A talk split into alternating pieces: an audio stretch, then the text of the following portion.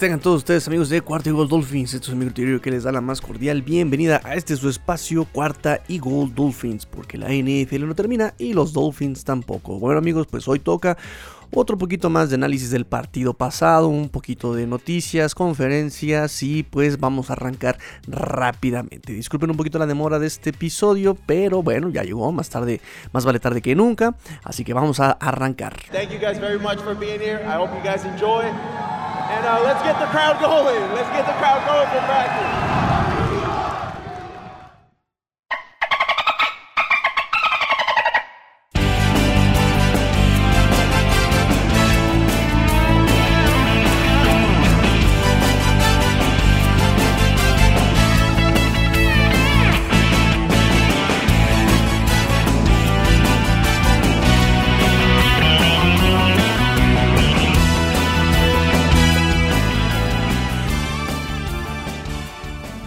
Pues arrancamos con notas finales del partido el domingo justamente.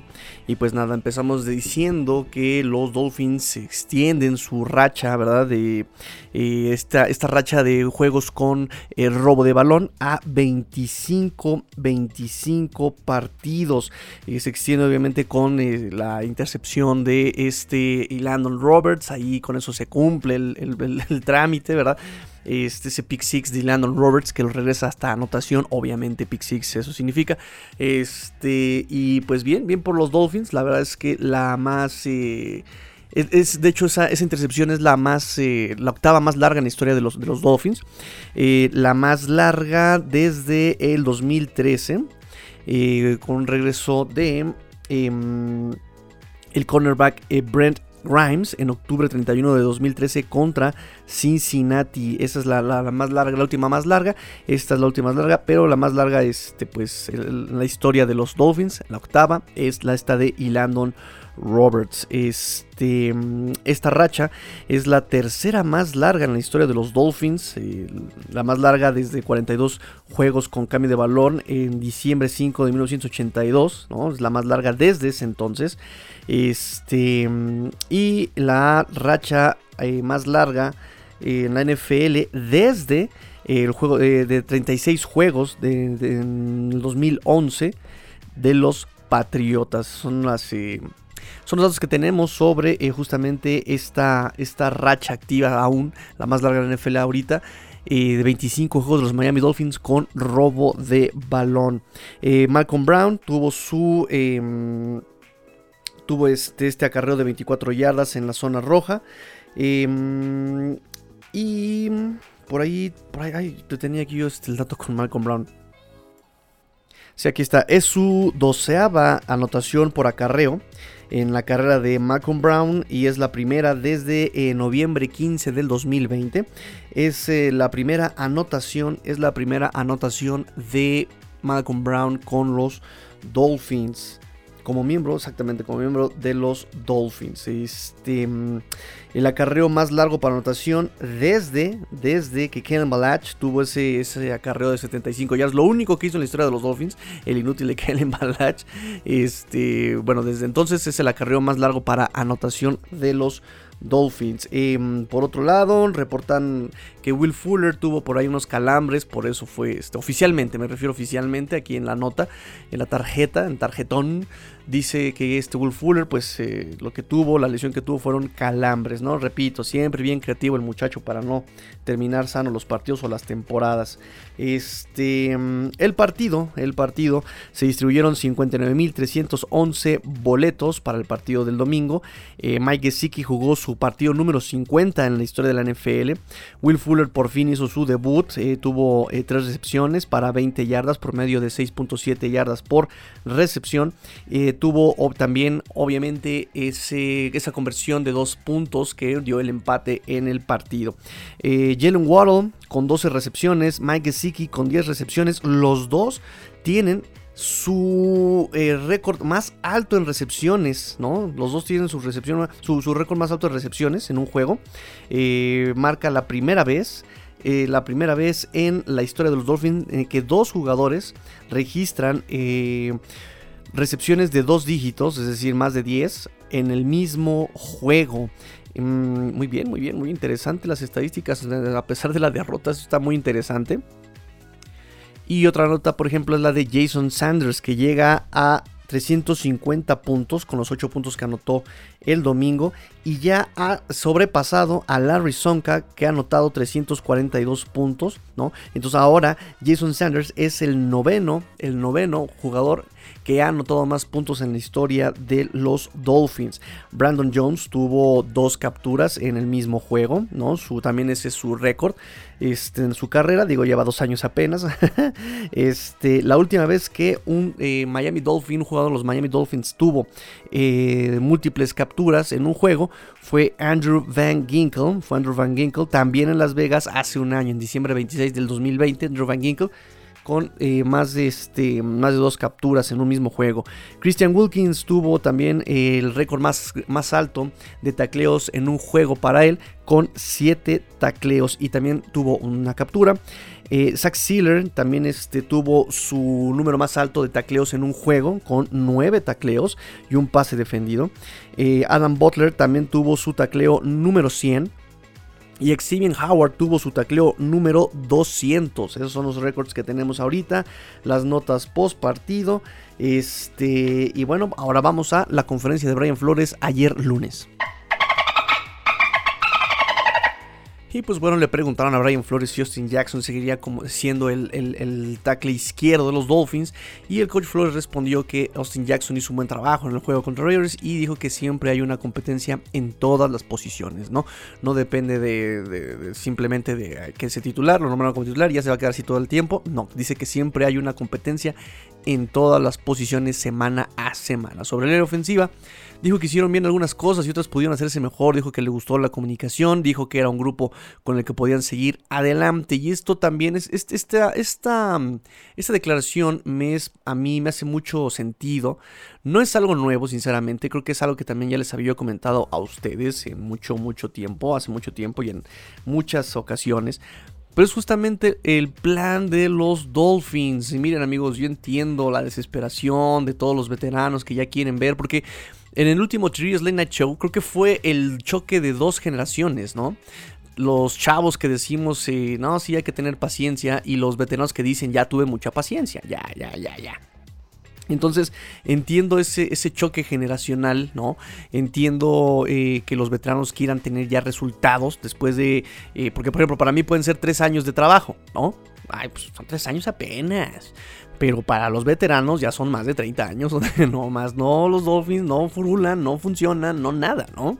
Eh, temporadas mediocres, temporadas perdedoras, temporadas ¿no? que no son lo que ellos vivieron en antaño, ¿no? Cuando estaba Dan Marino, cuando estaba Don Shula, acostumbrados a temporadas ganadoras, acostumbrados a que siempre se hablaba de los Dolphins. Entonces, en ese sentido, entiendo la desesperación de eh, los, los veteranos, ¿no? Los veteranos. Eh, pero por otro lado, creo que, y, ayer me hizo todo esto sentido, eh, estaban por ahí, ¿cómo, ¿cómo, decirlo? Muy filosos, ¿no? Muy filosos los veteranos. Todo este fin de semana diciendo que ya se quieren resultados, ya se quieren resultados, ya se quieren resultados. Este, me encanta eh, cómo quieren que, que, admita el error de Flores, el error de Chris Greer, el error de Stephen Ross, el error que quieren que haga. O sea, en, buena onda, ¿qué quieren que haga? ¿No? Porque al final es eso. Ok, sí, ya, se equivocaron. Ajá, ¿y? ¿Ahora qué? Sí, mala, terrible línea ofensiva. Ajá, ¿ahora qué? ¿Ahora qué vamos a hacer? ¿Sí? O sea, por eso no, no soy fan. O sea, podemos ser críticos, claro. Y puedo decir en el equipo de. En el partido del, domingo en qué se equivocó Dolphins. ¿Qué pudieron haber hecho mejor? ¿Qué hicieron bien? ¿Sí? Puedo decir que esa jugada del safety fue una terrible decisión.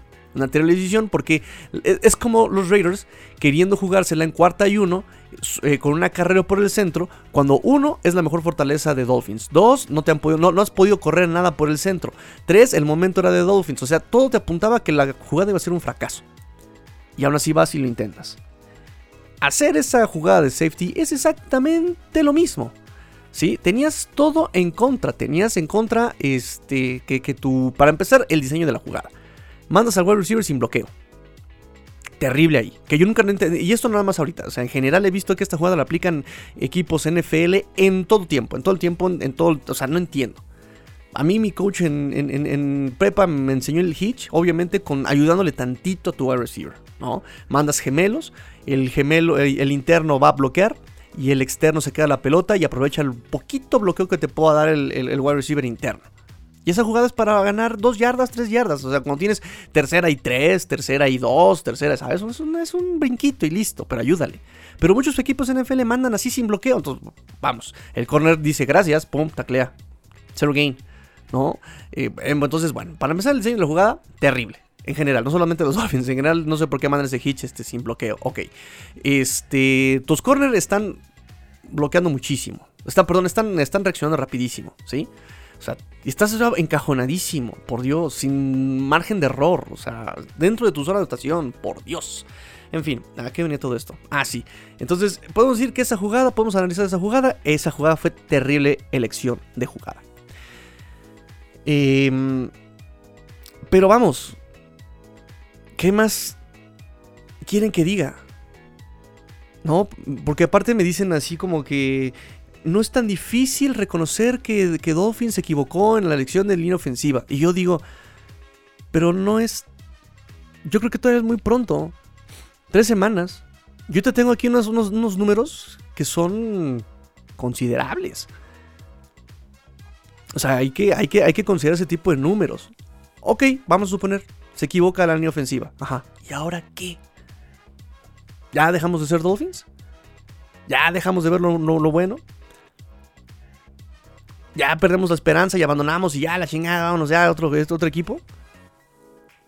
Porque perdón, perdón y perdón, y de verdad que yo creo que me van a odiar y no sé cuántos fans y cuántos seguidores vaya yo a perder por esto. Pero solamente hay una alternativa a todo esto. ¿Quieren resultados inmediatos? Sean fans de Tampa. O sea, porque ahí ya hay el límite o, la culminación de todo un proceso.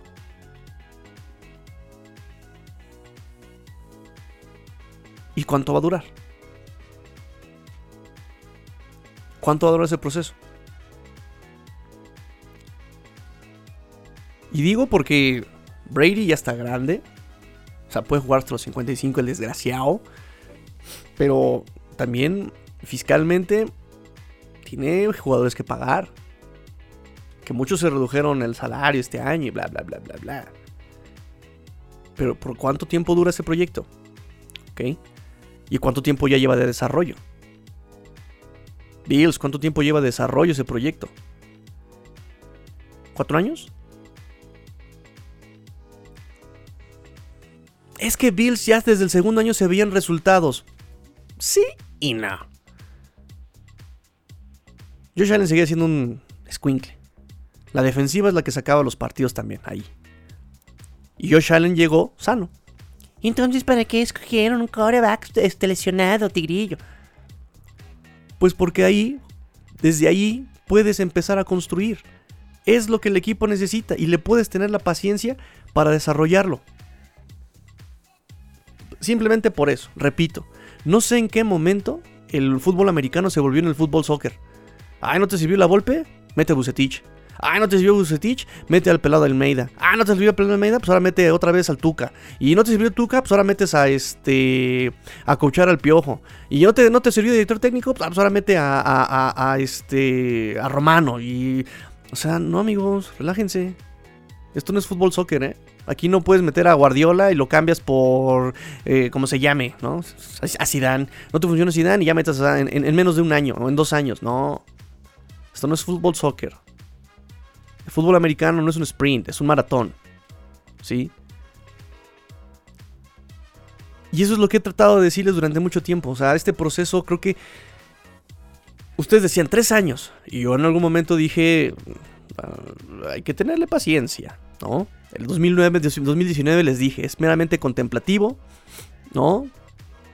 Esto es para sentarse, no preocuparse de lo malo y, este, y alegrarse de lo bueno, ¿no? ¿Se acuerdan que les dije? En el 2020 les dije lo mismo, ¿no? Ya tenemos que empezar haciendo un núcleo, ya también, relájense. Las están, este, nos, dicen que vamos a ganar 5 juegos, serán 10, pero siéntense, relájense.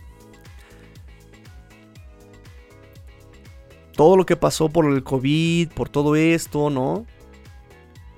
Yo dije, pues igual un añito más de desarrollo, ¿se acuerdan? Que en algún momento, ¿no? Incluso en pretemporada con los chavos de la división este, ¿no? Pero justamente ayer me puse a pensar, ¿no? Que desde un inicio, desde el 2019, antes de la temporada, cuando estaba el famoso, sí, el, el supuesto tanking, antes de que empezara el supuesto tanking, recuerdo perfectamente las palabras de Chris Greer y de Brian Flores y nos decían, queremos hacer una cultura ganadora. Queremos, ahora sí que ser una dinastía, ¿no? La próxima dinastía. No queremos ganar instantáneo y listo, perdernos. Y recuerdo las palabras de Chris Greer. Va a ser un proceso doloroso, pero va a traer buenos resultados. Y desde entonces no nos han manejado un, un, ¿cómo le llaman? Time, timetable, una fecha límite. Y creo que el, el, el, discurso siempre ha sido ese. Mientras tú mejores día a día, el campeonato te va a llegar. Incluso desde el año pasado fue muy enfático Brian Flores con eso. Si tú eres mejor que tú mismo comparándote con ayer, si eres mejor que ayer, poco a poco te irá llegando el éxito. Y a mí me ha gustado mucho este proyecto porque quieren hacer un equipo sin estrellas, un equipo fiscalmente sano, un equipo en el que no se note la ausencia de un jugador a otro, ¿no? Se te lesionó tu guardia izquierdo titular. No pasa nada. Se te lesionó tu wide receiver este, titular. No pasa nada. Aquí tengo otro. Se te lesionó tu linebacker titular. No pasa nada. Aquí tengo otro. Y que no se note esa ausencia de uno u otro. Eso y, generar la cultura ganadora. Eso y generar un equipo que te ayude, o sea, que tenga un núcleo que te, que te lleve 10 años mínimo, ¿saben? No es un proceso fácil. Que sí, definitivamente hay que ser, o sea, críticos con la ofensiva hoy día. Sí, sí, sí, sí, sí, Si ese plan, si tenemos ese plan con esta ofensiva, con esos, con estas mentes a la ofensiva, no vamos a lograrlo. Sí, o sea, sí estoy, estoy de acuerdo con ustedes, ¿no? Y me dice Luis Borja de repente, es que Tigrillo, a mí me preocupa tal o tal cosa. ¿Y tú crees que a mí no? Neta, ¿tú crees que a mí no me preocupa? Claro que me preocupa. Claro que me enoja. O sea, yo de verdad eh, le agradezco mucho a Caro, ¿no? Me invitó a su casa, ¿no? Con, con, su marido, ¿no? Este, pues vénganse tú y la niñita y acabemos el, el inicio de la temporada, ¿no? Y le dije, me pongo muy intenso. Me pongo muy intenso, me pongo con mis hojas, mis apuntes, mis estadísticas, ¿no? Tengo estadísticas en vivo de NFL, tengo, este, ¿sabes? Contacto a prensa, tengo contacto a muchas cosas, o sea, no, no, no podría. Y el domingo estaba yo, como yo creo que como todos ustedes, ¿no? Brincando de coraje y, ¿saben? Y me da mucho más coraje porque el partido era súper transparente. La manera para hacerle daño a, a Raiders era justamente jugar en corto. Y ustedes me dirán, Tigrillo, pero es que a Jalen Waddle no lo utiliza profundo, no sé qué. Sí, yo entiendo y entiendo la frustración. Pero no es, no era la forma. Los corners que tiene, el de perímetro que tiene, estaba jugando muy fino. Ha estado jugando muy fino en los corners. ¿Qué quieres? ¿Intercepciones? ¿Qué quieres? ¿Que este, todas las oportunidades, los drives que tenga Miami terminen en cero puntos? No fue mucho la diferencia, pero por lo menos aquí de a tres puntos anotamos, y de siete, y de, ¿saben? El partido daba para jugar en corto, por tierra, por fuera, en pase, al centro, en corto. Y qué curioso que así era la manera en que los Dolphins avanzaban. A la defensiva. No era mucho, mucha ciencia lo que estaba haciendo Derek Carr. Si le das tiempo de ataque profundo, si lo incomodas, ataca corto. Y hubo mejorías en el equipo en general. Lo que quiero decir con toda esta perorata y con todo este discurso es que los Dolphins están construyendo una base de aquí en adelante los Dolphins le tienen fe a estos jugadores y repito, no es cosa de que no tengan talento estos chavos. La cosa es que aquí la mente falla un poco, la, cabeza, la, la dirigencia, la... ¿Saben? Entonces, yo me atengo a eso. Va a ser un proceso doloroso. Pero, por ahora creo que el equipo, y repito, Chris Greer y Ryan Flores se han ganado el derecho a tenerle confianza. Porque han empezado tarde las temporadas para ellos. Son septiembre de pretemporada todavía para ellos, como muchos otros equipos. Pero cierran muy bien las temporadas. Bueno, menos la semana 17. Pero recuérdense la semana 17 del 2019. Primera victoria en Foxborough en no sé cuántos años, 10 10 años me parece. Entonces, va a ser un proceso largo, pero los Dolphins busca construir de aquí en adelante. Y ustedes me dirán, ¿cuándo llega ese proceso? ¿Cuánto? Lo que tenga que durar. Y si quieren resultados inmediatos, váyanse a equipos donde ya están este el resultado ya este más más más tangible. ¿Cuánto le costó a Kansas City? ¿Cuánto le costó a Kansas City? Kansas City era como el Cruz Azul de, de, de la NFL, ¿no? O sea, llegaba postemporada, me lo eliminaban en primera ronda. Llegaba postemporada, me lo eliminaban en primera ronda, ¿no? ¿Cuánto tiempo le costó a Kansas? 50 años de no ganar nada. Digo, no estoy diciendo que nos vayan a estar 50 años porque ya llevamos 30. o más, desde Supertazón ya llevamos más, desde el 73, 72. Siempre se me olvidan las fechas. Digo, Supertazón creo que sí llegamos en el 80 y... no me acuerdo. Pero se perdió con Joe Montana, si no me recuerdo. Y si estoy mal, regáñenme. Entonces, va a ser un proceso, amigos, pero se están dando pasos bien. Yo creo que se están dando pasos bien. Y eso te lo puede decir cualquier analista de Dolphins. En general, el equipo ha caminado bien. Desde esta nueva gestión. Ha caminado bien. ¿Que ahorita hay un problema con la ofensiva? Sí, sí, sí, lo hay. Y no nos da miedo reconocerlo. No es que no reconozcamos que hay problemas en la ofensiva. O sea, sí lo hay. Pero a la ofensiva. Todavía es pronto para decir que fueron mala elección de jugadores, que el jugador no tiene talento, que no. Estoy diciendo que en general la ofensiva está fallando ahorita. Pero, Ryan Flores nos dice, este grupo es con lo que podemos seguir construyendo en adelante. Liam Meikenberg, buenísimo. Michael Dieter, tres años de desarrollo y ahí va. Ahí va, ahí va, ahí va el muchacho. Robert Hunt, bien, bien Robert Hunt. Sí. Entonces, bueno. Sigo adelante. Este. Sobre el juego terrestre, el coach Flores dijo que pudieron hacer que funcionara un poco, pero no lo suficientemente consistente. Dice que van a trabajar en ese aspecto. Eh, sobre Tua estando en la banca, dijo que pues Tua va día a día, obviamente, como siempre. Él quiso estar con sus compañeros de equipo y apoyarlos y por eso se presentó ahí a la, la banca este Tua, ¿no? Sobre la falta de profundidad en pases, el coach Flores dijo que cada semana pues eh, tratas de hacer jugadas explosivas, pero cuando estás ya en el juego, tienes que tomar lo que el rival te da. ¿sí? Lo que la defensa del rival te está dando. He leído, he leído amigos, eh, justamente em, opiniones, ¿no? Donde dicen, no, pero es que si, si tú como ofensivo, como, como corneador, te atienes a lo que la defensa te da, estás perdido. Y perdón, pero eso es fundamento, o sea, eso es básico. Y, y- me sorprende porque es gente que según sabe mucho de fútbol americano y es respetado como analistas, pero creo que se les olvida ese punto de la, de la ofensiva.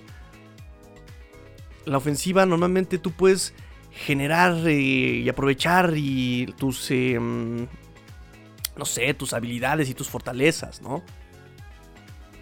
Pero vuelvo a lo mismo. Peyton Barber jugó muy bien por el centro la semana pasada. Pero los Dolphins no estaban dando absolutamente nada por el centro. Y está el resultado. Él lo intentó, dijo, yo soy bien chido, yo soy el chévere, yo puedo contra esta defensiva que no da nada por el centro, no solamente esta semana, sino la semana 2, la semana 3 y el año pasado. Me aviento, ¡pum! Fracaso. Cuando tienes un equipo tan joven, tienes que aprovechar esos huecos con las habilidades que tú tienes, que es algo que yo he estado diciendo.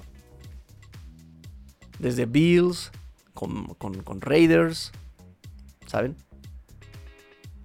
Entonces, entonces, bueno, este, yo creo que esa postura de eh, tomar lo que la defensa te da, no solamente es de Dolphins, es un concepto básico, básico. Este. mm, Sobre la decisión de patear en el tiempo extra. Dijo que basaron la decisión en la confianza que le tienen al pateador, a Jason Sanders. Y que las cosas, pues, eh, que hicieron la defensiva, ¿no? De ir parando, de tener más consistencia, de detener. Este, pues pensaron que podían detener nuevamente a, a- Raiders. Y lo que querían era alargar el juego, dijo Brian Flores. Lo cual me parece, pues. Pues una decisión que yo hubiera tomado la decisión opuesta. De todas maneras, ya estabas perdiendo. Estabas perdiendo. Tu defensa está agotada. Jugaron ya cinco cuartos la defensa. Y pasó, o sea, la defensa ya en el último, en el overtime se vio completamente desfondada, ¿no? Desfondada, cansada, agotada, ya. Esa última, esa última defensiva, o sea... Y, pues ya la mentalidad ganadora. Ya voy por todo. Voy por todo. Digo, también, ¿cómo puedes defenderte con esos coneros ofensivos? O sea, escoges el pase pala que te dio 4 yardas en la primera mitad, ¿no? Cuando lo usaste en la primera parte del juego de, en el tiempo regular.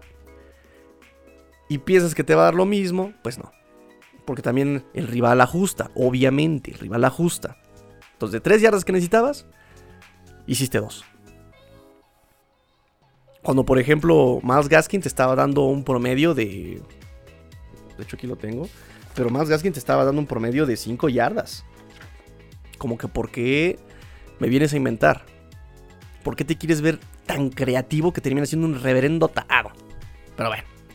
Entonces, yo sí, iría, hubiera ido por, por, una jugada de gane. Para seguir ahí. Pum. Avanzando. Llegar a 6 puntos. Porque ya también era anotación ganada.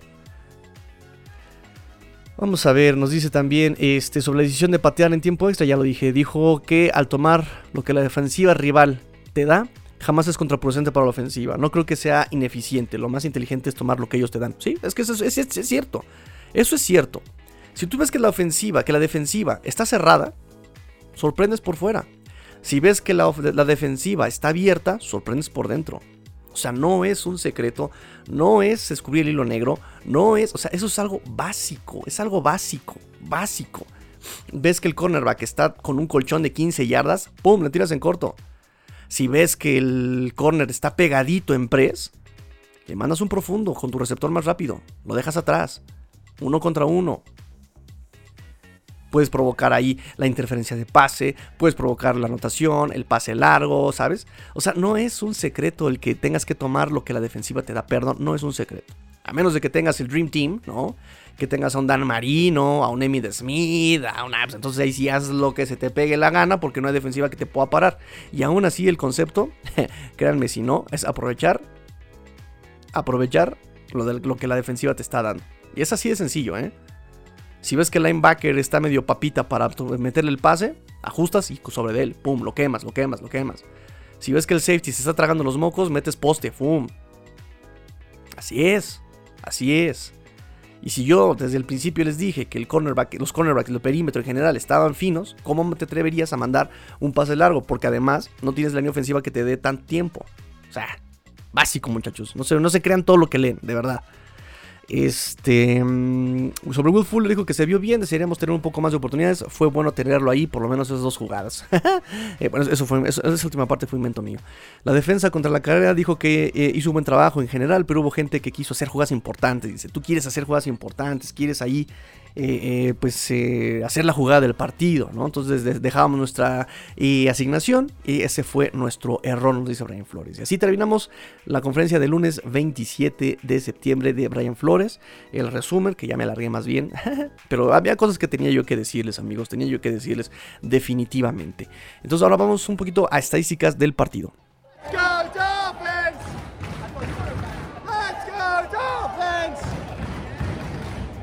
Y pues vamos a, las toma dos, pip. Vamos a las estadísticas del partido, amigos. Este, ya números rudos.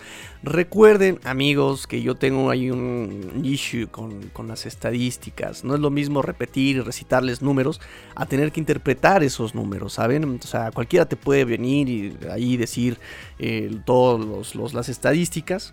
Pero el reto es pues masticarlos, analizarlos y dárselos a ustedes. Recuerden que tengo esa, esa, esa problemática, ¿no? Que para mí, como bien decía Juan Carlos Sonetti, no hay peor manera de, de- mentir que diciendo la verdad, ¿no? Y hay muchísimos que dicen, ah, sí, es que Adam Gage ya lleva eh, 16 ganados y, bueno, 19 ganados, 16 perdidos, ¿no? Estúpido Mark Kelly. Y Brian Flores lleva 19 perdidos, 16 ganados. Sí, men, pero ¿qué equipo trajo este Adam Gaze? ¿Qué equipo le heredaron? ¿Cuál fue el concepto de Adam Gaze? ¿Saben? ¿Qué hizo Brian Flores? ¿Qué equipo heredó Brian Flores? Sa- ¿Saben? O sea, eh, o sea, hay que meterle tantito coco. Así de sencillo. Hay que meterle coco, ¿no? Porque así son engañosas las verdades. ¿Saben? Eh, y repito, también depende qué es lo que quieras ver. De- de- depende qué es lo que quieras ver y esa es la mentira de las estadísticas, ¿no? Y lo vemos políticamente, ¿no? Eh, eh, tanta gente, el 80% de la gente vota por el partido morado. Ajá. ¿En qué comunidad, carnal? Porque si te vas a tal comunidad es el partido morado, pero si te extiendes a toda la nación, pues a lo mejor es el partido eh, fuchsia, ¿no? El café, no sé. Entonces, esa es la mentira de las estadísticas. Ahí está el número y estadísticamente, ajá, sí, pero contextualízamelo, analízamelo, ¿sabes? Esa es la mentira de las estadísticas. Pero bueno, eh, se nos olvidaba, amigos, se nos olvidaba, se nos olvidaba que Las Vegas llegaba como la ofensiva número uno. Apenas en la semana 2, la semana 3, pero ya sí llegaba eh, Las Vegas como la ofensiva número uno de la NFL, ¿sí? Para empezar, la alineación. La alineación mostraba como titulares, y recuerden que también esto es muy, muy, eh, muy relativo, porque pues, igual en el partido cambian las cosas y tienes que meter a alguien más. Eh, pero bueno, se le da el papel de titular a Mac Hollins, se le da el papel de titular a Adam Shaheen y se le da el papel de titular a Malcolm Brown a la ofensiva. A la defensiva entra como titular Jalen Phillips, increíble Jalen Phillips que poco a poco va jugando cada vez más, va jugando cada vez más en estos juegos de los Miami Dolphins, ¿no? Que también es algo normal de, que lo ha hecho, como lo ha hecho Brian Flores este, en estos últimos dos años, ¿no?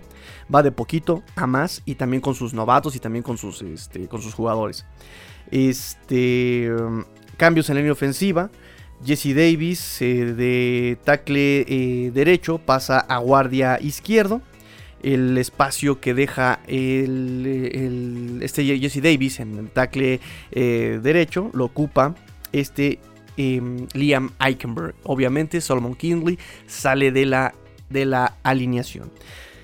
Em, activos para esta semana que sorprenden justamente es Noek Binogany. Noek Binogany entra como activo este partido después de dos inactivos este, en la semana 1 la semana 2 contra, eh, contra Bills y Patriots. Y Will Fuller pues hace su debut con los Dolphins. Los que tuvieron 0 snaps, 0 snaps fueron Rich Sinet, el liniero ofensivo Greg Mans y Robert Jones. Esos son los jugadores, los únicos tres jugadores que tuvieron 0 snaps en el partido.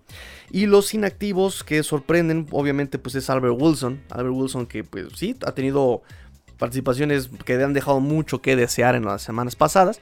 Pero digo, es un arma, a final de cuentas, no sé si, si, si, si sea algo mental, si sea algo físico, si seas, ¿no? Pero bueno, ahí está Albert Wilson, inactivo. Y bueno, ya el tradicional, Preston Williams, ¿no? Tradicional, que nunca esté en los, en los momentos importantes, ¿verdad?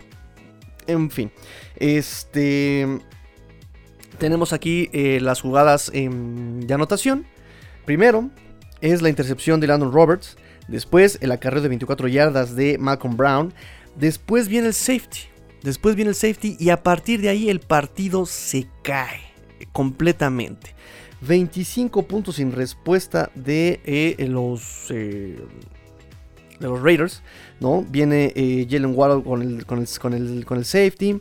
Después viene el gol de campo de este Carlson. Después viene el, la, el pase de anotación del fullback Ingold. Que por cierto, este Landon Roberts le dio santo golpazo en el casco contra el balón que le botó la pelota. Pero eh, al corredor, a este Peyton Barber, en una jugada antes de esta anotación, le mete el casco de Landon Roberts, le mete santo trancazo, sale volando la pelota, pero lo recupera Ingold, o sea, le cae en las manos a Ingold y él es el que termina recuperando la pelota. La jugada después es este pase con este Ingold que termina en anotación. Hunter Renfro, 12, 12 yardas. Eh, Peyton Barber, una yarda de, de, este, de anotación, falló el punto extra. Eh, y después ya hasta el último cuarto, y ojo aquí, hasta el último cuarto es cuando los Dolphins empiezan a reaccionar o volvemos a lo mismo, a tomar lo que la defensiva les estaba dando, ¿sí? Eh, Jason Sanders viene con el gol de campo. Eh, Jacoby Brissett en esa jugada más por riñones que por táctica, ¿no? Cuando se escapa, buscando receptor, no encuentra a nadie, se escapa. Esa serie de dos Wildcats seguidas que no llevaron a ningún lado. Este, y después ya en el quinto, en el quinto cuarto, qué cosas. En el overtime, este, el, gol de campo, gol de campo de Jason Sanders para alargar el juego y después el del gane el gol de campo de gane de Carlson al final del partido, ¿no? Entonces fue eh, dos jugadas de anotación de Dolphins. Una, dos, tres, cuatro, cinco de eh, Raiders. Después vienen eh, dos de Dolphins, una de Raiders, una de Dolphins, una de Raiders. Estadísticas individuales a la ofensiva finales. Malcolm Brown, 31 yardas en 7 acarreos. Jacoby Brissett, 37 yardas en 7 acarreos. y Miles Gaskin, 65 yardas en 13 acarreos, promedio 5 yardas por pase. Una anotación de Brissett, una anotación de Malcolm Brown. Eh, por otro lado, los Raiders tuvieron eh, más, más, más, gente que acarreó el balón. 111 yardas este Peyton Barber. Él es el líder de yardas en este partido de los Raiders. Este, 140 yardas en general los Raiders. En pase tuvo Jacoby Brissett 49 intentos de pase, 32 completados, 215 yardas. Es muy poco, muy, muy, poco yardaje para 49 intentos. ¿sí? Es, 32 completados, 215 yardas. Y entiendo, entiendo el por qué. Repito, no puedes ir profundo cuando no tienes condiciones para hacerlo, De repente lo intentaron con Will Fuller y estaba muy pegado este, este, ay, se me dio Mullins. Estaba muy pegado ahí Mullins, que es lo que yo les decía, sí, que, también me, enorgullezco de esa predicción. Si van a intentar el pase largo va a ser Will Fuller contra este Mullins, o sea, ahí, ahí, ahí completé mi, mi predicción. Pero para eso necesitabas primero cumplir con ciertas condiciones, se los dije, que la línea ofensiva te dé tiempo. Y la línea se las estaba dando. Obviamente no porque sean muy talentosos, sino porque Raiders se había echado para atrás. ¿sí? Ya estaba presionado solamente con 3, 4 hombres, no estaba mandando disparos, estaba mandando cobertura preventiva para el pase justamente. Eh, dos, tenías que haber, este, obviamente para jalar ahí a, la defensa, tenías que jugar por tierra. Porque ya están esperando el pase. Entonces tenías que jugar por tierra para jalar a, a, los linebackers, para jalar a la línea defensiva, para dejar uno contra uno a los wide receivers contra el perímetro y generar ahí la oportunidad, ¿no? Y es lo que les dije, yo luego les decía yo a la niñita el domingo, o sea, ¿cómo más profundo cuando no se generan estas condiciones? Lo único que vas a hacer es eso, que tienes al perímetro de la defensa de Raiders, pues obviamente muy alerta allá atrás, ¿no? No, va, a ser, va a ser complicado este, completar allá atrás. Este... Líder en, en yardas, Mike Gesicki 86 yardas. En segundo lugar está Jalen Warren con 58 yardas. Tercer lugar, Devante Parker con 42. Cuarto lugar, eh, Miles Gaskin. No, perdón, Will Fuller con 20. Y en quinto lugar, Miles Gaskin con 9 yardas. Por los Raiders, el líder fue Brian Edwards con 89. En segundo lugar, Henry Rocks. En tercer lugar, Hunter, Hunter Renfro con 77 yardas. Y en cuarto lugar, Darren Waller. El año pasado, Darren Waller nos destruyó. En este, esta ocasión, Darren Waller está limitado. Y ojo, porque aquí cambian los Dolphins, metieron tantito coco y metieron a Byron Jones a cubrir a Darren Waller.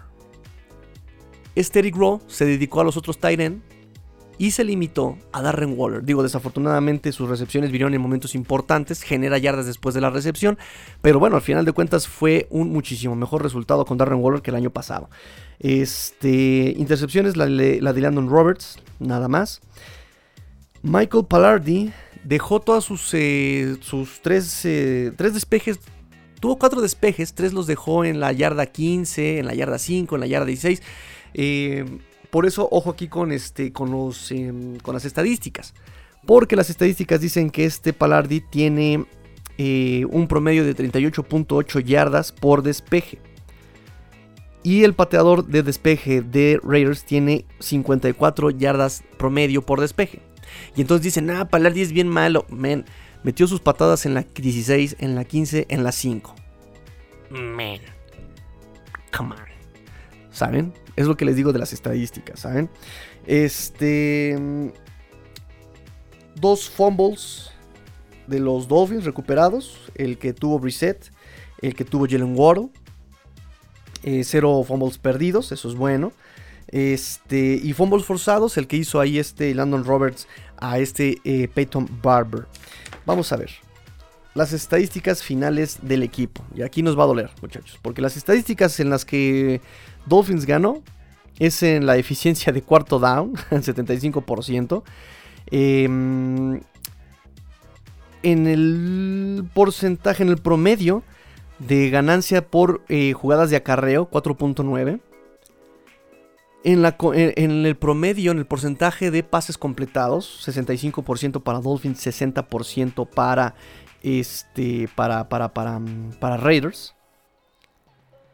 Y también en los castigos, fíjense que aquí está esta de los castigos me preocupa porque eh, Dolphins tuvo 8 castigos, Raiders tuvo también 8 castigos. 68 yardas para Dolphins y 104 yardas para Raiders. Entonces, de cualquier forma, 8 castigos se me hace muchísimo para un equipo que 2019 fue de los más disciplinados, 2020 fue de los más disciplinados, y aquí ya van dos partidos con muchos castigos.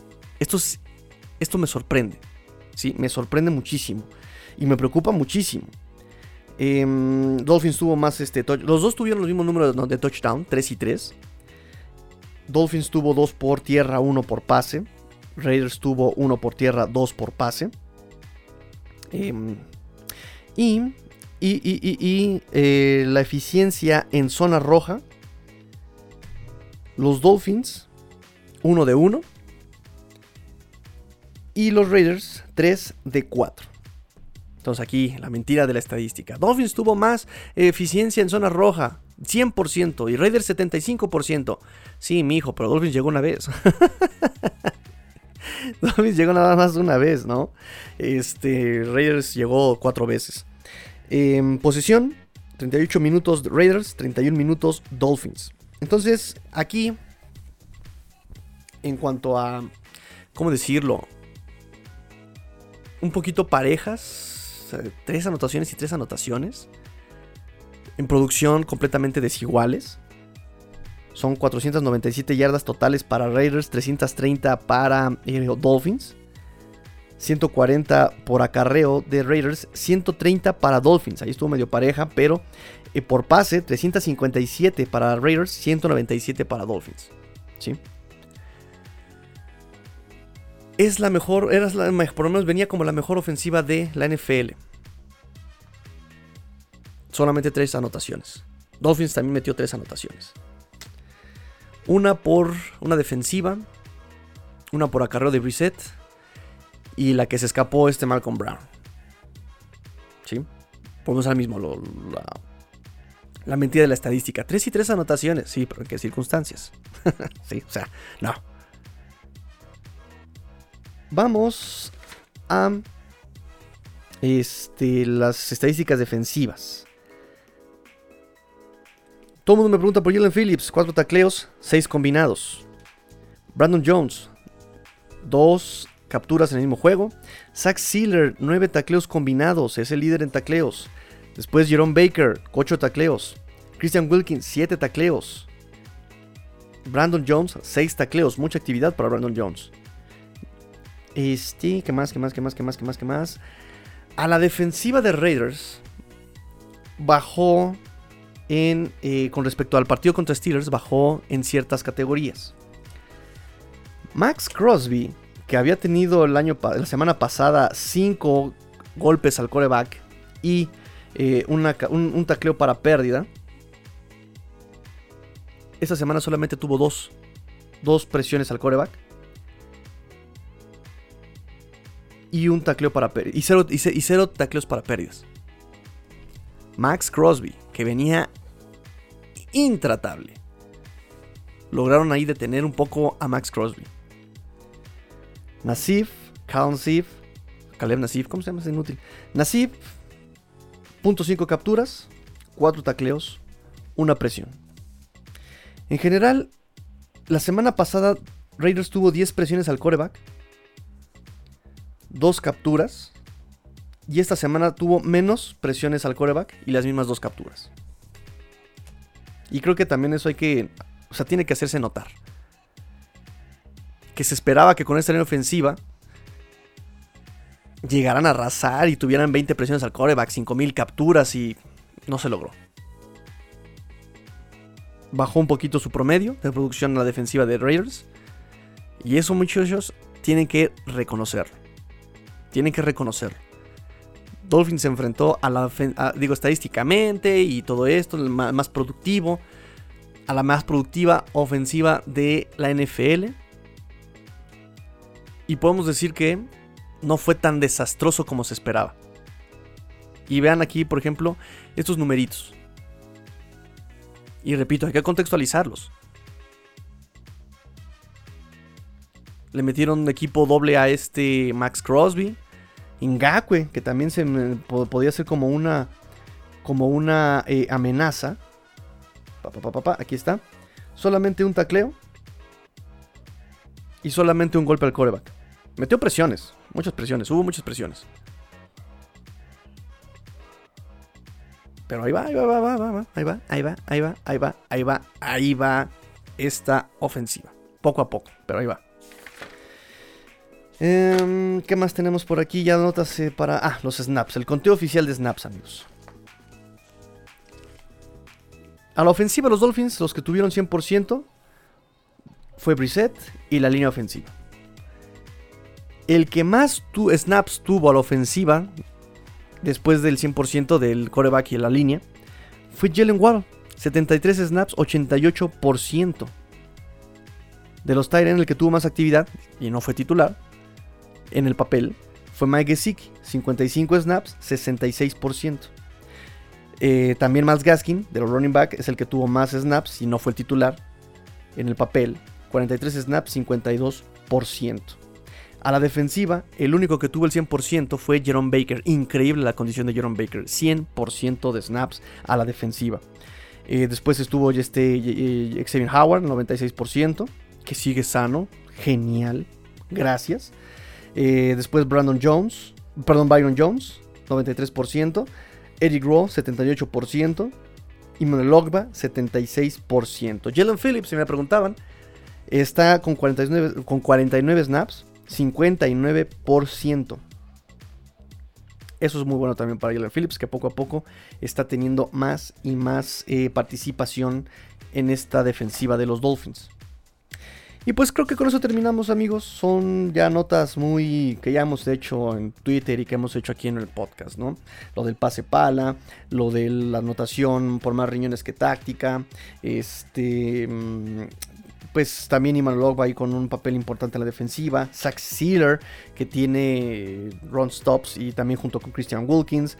El fracaso de Justin Coleman, que no sé por qué jugó más eh, que, este Nick Needham, ¿no? Ahí este Justin Coleman tuvo, este, fue vencido por Brian Edwards, fue vencido por Hunter Renfro, tuvo castigos, ¿no? O sea, mal, mal, mal Justin Coleman. Tenía más expectativas de él. Este, mm, pases cortos y no largos, largo al fin y al final empezaron a jugar más largo. Sí, me decían que si Dolphins había abierto el playbook al final del juego, no. Volvemos a lo mismo, estaba tomando lo que la defensiva le estaba dando, que estaba echada muy atrás, que ya no estaba presionando. Es decir, eso, eso es lo que hay que contextualizar. Este, y empezó a jugar como, como tenía que haber jugado desde el principio, con esa táctica de tomar lo que te están dando aprovechando tus capacidades, por supuesto. Este. Dos cabezas son mejor que una. No. Eh, porque aquí son tres. Porque también se supone que este Charlie Fryer está metiendo ahí su cucharota. Eh, lo del safety. Ah, sí, Jacoby Brissett al final en la conferencia de prensa había dicho que él tenía completa responsabilidad del, de ese safety, ¿no? Que era una jugada eh, con opción a que el coreback escogiera la jugada. Y él dice que pues, es la responsabilidad completamente suya de Jacoby Brissett, ¿no? Dice, yo, pues es completamente mi, responsabilidad, yo pensé esto, este, eh, y por eso se mandó esa jugada, ¿no?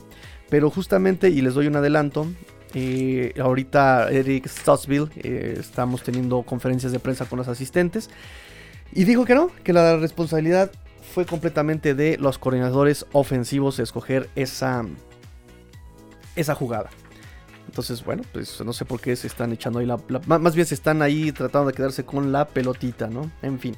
Este, pues es todo, muchachos. Hoy por la noche grabo Roundtable con nuestros amigos de Cuarta y Gol de la AFC Este, con una Watson, con el chino Solórzano, con Emilio.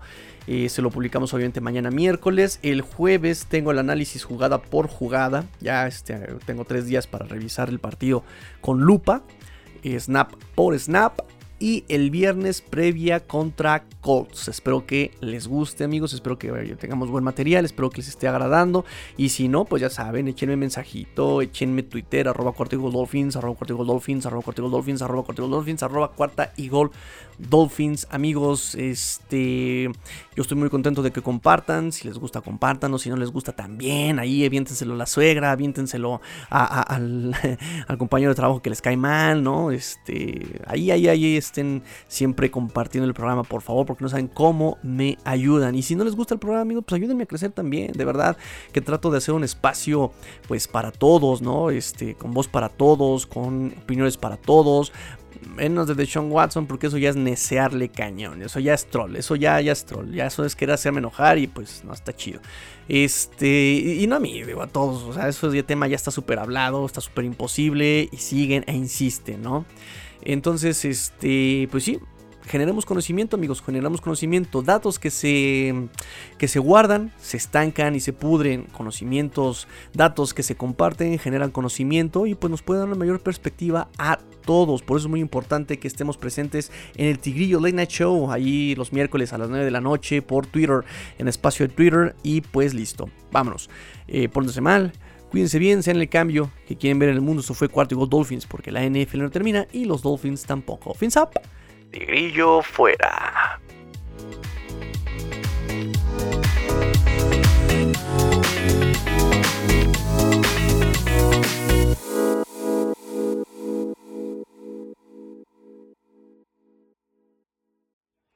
Yeah! Let's go! Let's go!